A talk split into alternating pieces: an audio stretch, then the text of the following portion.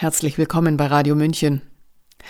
Das Heute weiß nur noch wenig vom Gestern, und wer das aktuelle Zeitgeschehen betrachtet, sieht Geschichtsvergessenheit oder gar absichtsvolles Augenverschließen. Der Historiker Wolfgang Benz hat aktuell mit seiner Biografie über Johann Georg Elser ein Buch geschrieben, das erinnern soll an eine Einzelperson, der die persönliche Freiheit über alles ging und die aus Verzweiflung am Unrecht sein Attentat auf Hitler plante. Es scheiterte um wenige Minuten. Das Buch trägt geschichtliches Bewusstsein in das heutige Spannungsfeld von Freiheit und Widerstand. Andreas Engel hat das Buch rezensiert. Sprecher Ulrich Allroggen. Für den 35-jährigen Schreinergesellen Georg Elser aus dem schwäbischen Königsbronn stand nach dem Münchner Abkommen im September 1938 fest, Hitler wird Deutschland in den Krieg führen, er muss beseitigt werden. Von ihm, von Elsa selbst. Georg Elsa bereitete fortan den Tyrannenmord präzise vor, ordnete der Tat sein Leben unter. Ein Sprengsatz mit Zeitzünder sollte während der alljährlichen Gedenkfeier des Hitlerputsches den Führer und weitere Nazi-Größen im Münchner Bürgerbräu-Keller töten. 13 Monate später, am 8. November 1939, detonierte wie geplant um 21.20 Uhr die Bombe im Bürgerbräusaal. Acht Menschen starben.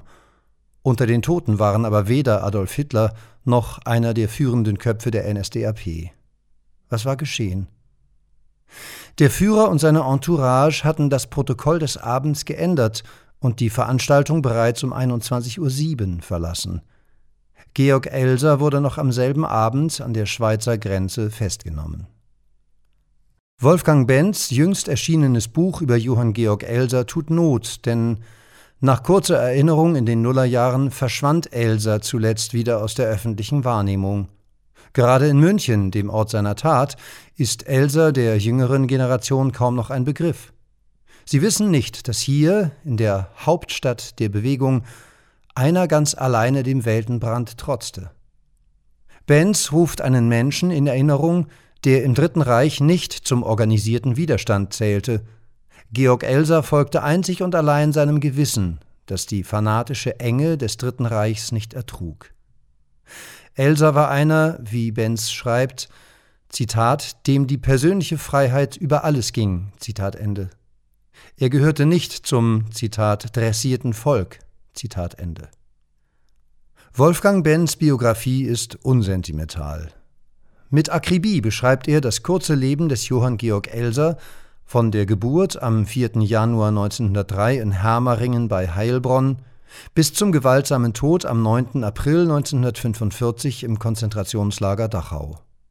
Die pietistische Erziehung durch die Mutter, der Erste Weltkrieg und der raue Alltag auf der schwäbischen Ostalb formten den ernsten Menschen, der später zur Tat gegen Hitler schritt. Zitat Der Krieg und die Weimarer Republik prägten das Weltbild des jungen Georg Elser. Für ihn blieb der Krieg das schlimmste aller Übel. Zitat Ende. Georg Elser hatte den Nationalsozialisten in die Karten geschaut und danach für sich eine Entscheidung getroffen. Genau diese Entscheidung, die Entscheidung eines Einzelnen, konnten die Nazis nicht glauben. Wolfgang Benz arbeitet diesen Punkt immer wieder heraus. Zitat: Denn Widerstand, gar ein Mordkomplott aus der deutschen Bevölkerung, war nach nationalsozialistischer Raison völlig unmöglich. Zitat Ende. Die Nazis ahnten nicht, was ein Einzelner vermochte. Sie ahnten nicht, was Gewissen ist, weil sie keins hatten. Zitat am wenigsten wollte der zufällig davongekommene Hitler an die Alleintäterschaft des schlichten Mannes aus dem Schwabenland glauben. Zitat Ende. Georg Elser wurde noch am Abend des Attentats in Konstanz an der Schweizer Grenze festgenommen. Er verhielt sich ungeschickt, war unaufmerksam, vermutlich nervös. Hitler hielt im Bürgerbräu-Keller gerade seine Rede. Elser wurde am nächsten Tag zurück nach München gebracht. Nach Verhören, Gegenüberstellungen und Folter gestand er in der Nacht vom 13. auf den 14. November 1939 den Anschlag. Ein Alleintäter ohne ausländische Hintermänner war jedoch für die nationalsozialistische Propaganda unbrauchbar. Zitat Der Reichsführer SS und Chef der deutschen Polizei Himmler, dem der Bericht, rot eingebunden, vorgelegt wurde, habe zornig mit der Randnotiz reagiert, welcher Idiot hat diesen Bericht gemacht? Trotz seines Geständnisses wurde der Schutzhäftling Georg Elser nach Berlin deportiert, weiterverhört und gefoltert, ehe er Anfang 1940 in das Konzentrationslager Sachsenhausen kam. Benz präzisiert: Zitat Zu keiner Zeit haben sich rechtsstaatliche Instanzen der Gerichtsbarkeit mit dem Bürgerbreu-Attentat und seinem Urheber beschäftigt. Mit der Absicht, nach dem Endsieg einen Schauprozess zu inszenieren, verband Hitlers Macht- und Propagandaapparat keineswegs das Bestreben, die Tat objektiv aufzuklären. Zitat Ende. Elsa galt in Sachsenhausen als persönlicher Gefangener des Führers und war im Zellenbau isoliert. Als Anfang 1945 die Alliierten heranrückten, wurde Georg Elser in das KZ Dachau nordwestlich von München verlegt. Dort und in Sachsenhausen entstanden Gerüchte, die nach dem Krieg in der Öffentlichkeit verbreitet wurden. Demnach soll Elsa ein SS-Mann und das Attentat inszeniert gewesen sein, um in Ungnade gefallene NSDAP-Mitglieder ausschalten zu können. Vor allem der evangelische Pfarrer Martin Niemöller, zur selben Zeit wie Elsa in Sachsenhausen und Dachau interniert, vertrat diese These. Wolfgang Benz betont, dass der nach dem Krieg viel gehörte Niemöller für seine Behauptungen nie einen Beweis liefern konnte. Zitat Seine Überzeugung, dass Georg Elser ein gedungenes Subjekt, dass er ein SS-Mann gewesen sei, gründete sich nur auf Lagerklatsch, galt aber aufgrund der Autorität des Mannes, der bekennenden Kirche im Widerstand und seiner herausragenden Position in der Nachkriegszeit als verbürgt. Zitat Ende. Als die Alliierten auch im Süden vorrückten, wurde das Konzentrationslager Dachau von den Nationalsozialisten geräumt. Die Häftlinge wurden auf Todesmärsche geschickt, die Ehrenhäftlinge am 27. April 1945 Richtung Süden verbracht.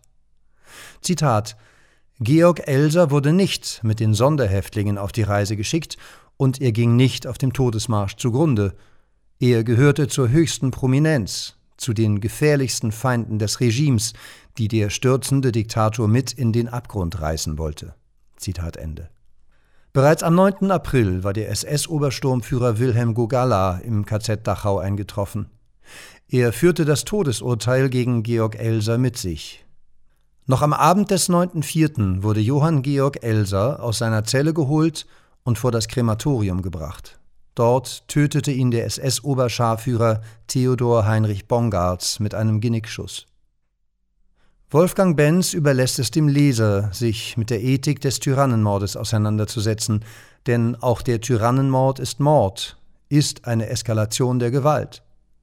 Im Falle von Georg Elsers Tat kommt hinzu, dass unter den acht Todesopfern des Anschlags nicht nur Nationalsozialisten waren, sondern mit der 30-jährigen Aushilfskellnerin Maria Henle auch eine Unbeteiligte. Sie hinterließ einen Mann und zwei Kinder. Unter den Verletzten und Schwerverletzten waren ebenfalls Personen, die der NSDAP fern standen. Was macht das mit Georg Elsers Tat? Das muss jeder für sich beantworten, und das ist gut so, wie das gesamte Buch. Sie hörten eine Rezension über Wolfgang Benz Buch Allein gegen Hitler Leben und Tat des Johann Georg Elser von Andreas Engel. Sprecher Ulrich Allroggen. Das Buch ist bei CH Beck erschienen und kostet 27 Euro. Mein Name ist Eva Schmidt und ich wünsche Ihnen eine angenehme Zeit. Ciao, Servus.